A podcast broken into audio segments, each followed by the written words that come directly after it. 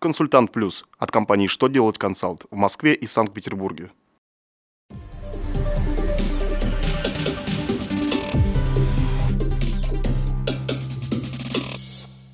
Добрый день, для вас работает служба информации телеканала «Что делать ТВ» в студии Кристина Альшевская. В этом выпуске вы узнаете, как определить материальную выгоду по старым займам, каковы новые ограничения применения УСН, как могут измениться штрафы ПДД. Итак, о самом главном по порядку. Как известно, с 1 января 2016 года изменился порядок определения материальной выгоды от экономии на процентах при получении физическими лицами беспроцентных займов или займов под низкие проценты. Такой доход в целях исчисления НДФЛ определяется на последний день каждого месяца. А как быть с материальной выгодой по займам, выданным до вступления в силу нововведений? Минфин разъяснил, что доход от экономии на процентах, полученный за период до 2016 года, нужно определять по старым правилам. Так, по беспроцентному займу определить налоговую базу за периоды до 2016 года следует на дату погашения задолженности по беспроцентному займу. С 1 января 2017 года будут применяться новые размеры ограничения по доходам предприятия для перехода и применения упрощенки. Изменения вносятся в 346 статью НК РФ.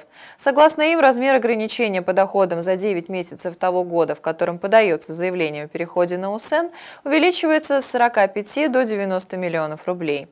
Для того, чтобы остаться на УСН, организация теперь может иметь доход за налоговый период в размере не 60, а 120 миллионов рублей. Разумеется, расчет производится с учетом индексации на коэффициент дефлятор на 2016 года. Ограничения же, действующие для организации для применения ОСН по остаточной стоимости основных средств, увеличиваются со 100 до 150 миллионов рублей.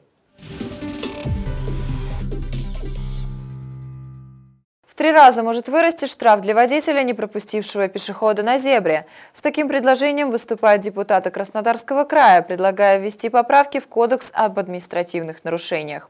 В частности, обеспечить пешеходам большую защиту на пешеходном переходе. По данным авторов поправок, около 40% всех аварий на дороге происходят при участии пешеходов, а 90% из этих 40 принадлежат числу аварий на зебре. Причина такой статистики в том, что нынешние меры наказания для водителей слишком мягкие. Статья 12 КОАП, требующая уступать пешеходам на зебре, назначает штраф всего в полторы тысячи рублей. Депутаты предлагают ввести поправки в статью и повысить сумму штрафа до 5 тысяч.